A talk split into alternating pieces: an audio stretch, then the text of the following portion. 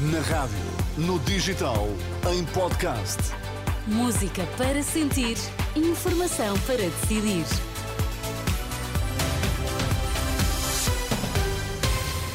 Atualizamos agora toda a informação na Renascença. Vamos saber quais os títulos em destaque a esta hora. A ex-autarca da Câmara do Funchal é hoje interrogado no Campos de Justiça. Pedro Nuno Santos classifica de aventureirismo o choque fiscal proposto pela Iniciativa Liberal. O ex-presidente da Câmara do Funchal, Pedro Calado, um dos três detidos no âmbito de um processo que investiga suspeitas de corrupção na Madeira, é hoje interrogado no Campos de Justiça em Lisboa. A inquirição de Pedro Calado ocorre quase duas semanas após a detenção, em 24 de janeiro.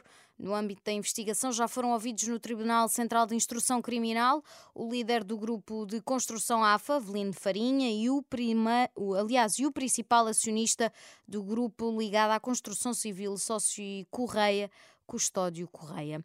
Só no final de todos os interrogatórios serão conhecidas as medidas de coação e relativas à Operação Pretoriano. As medidas de coação deverão ser conhecidas esta terça-feira, no final da última noite, após ter ouvido o líder dos Super Dragões, Fernando Madureira, o juiz Pedro Miguel Vieira voltou a chamar os advogados ao Tribunal de Instrução Criminal para definir os passos seguintes, em que ficou acordado que a partir das 10 da manhã o Ministério Público irá promover as medidas de coação.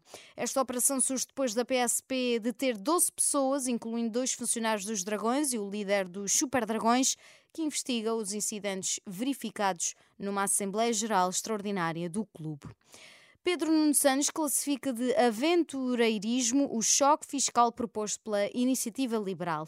No primeiro frente a frente televisivo na SIC, o líder do PS acusou Rui Rocha de lançar o país na austeridade com medidas que custam 9 mil milhões de euros nas contas do socialista. Eles apresentam uma, uma reforma fiscal, um choque fiscal, hum? que faz um rombo de 9 mil milhões de euros. Não. Só no IRS. É falso. Só no IRS. Desculpa, só no IRS são 3.500 milhões, só no, no IRC é entre 1.500 a 2.000 milhões. Uhum. É uma brutalidade. Uhum. Como é que a iniciativa liberal quer compensar? Cortando no Estado Social, cortando nos Não, serviços públicos, cortando na escola pública, cortando na saúde pública.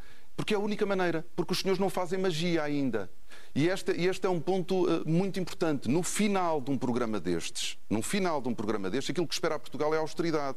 Rui Rocha respondeu que estas contas do líder do PS são falsas, acusando Pedro Nuno Santos de ter sido um ministro incompetente uh, e que não consegue explicar como é que o Estado responde aos problemas das pessoas. O IVA, por exemplo, a receita que temos hoje, em 2024, face à que tínhamos em 2015, é 7 mil milhões mais alta. Portanto, alguma coisa há de chegar para compor. Não há de ser sempre preciso fazer uma coisa, e é aí que a conversa tem que mudar.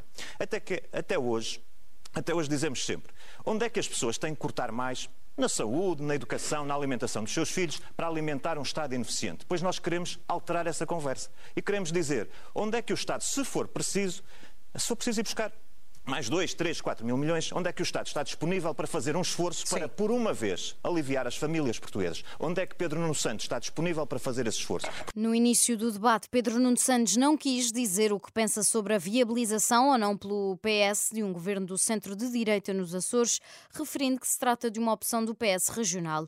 Já Rui Rocha recusou que o resultado eleitoral nos Açores tenha sido uma derrota para a iniciativa liberal. No desporto, o Benfica conhece o adversário nos quartos de final da Liga dos Campeões Feminina de Futebol. O sorteio vai realizar-se em Nyon, na Suíça, a partir da uma da tarde, meio-dia, na hora de Lisboa. As, as tricampeãs nacionais vão conhecer o adversário depois de conseguirem um inédito apuramento para os quartos no Grupo A, atrás do campeão em título futebol, eh, aliás, em título do Barcelona. Os jogos dos quartos vão ser disputados em 19 e 20 de março e 27 e 28 de março.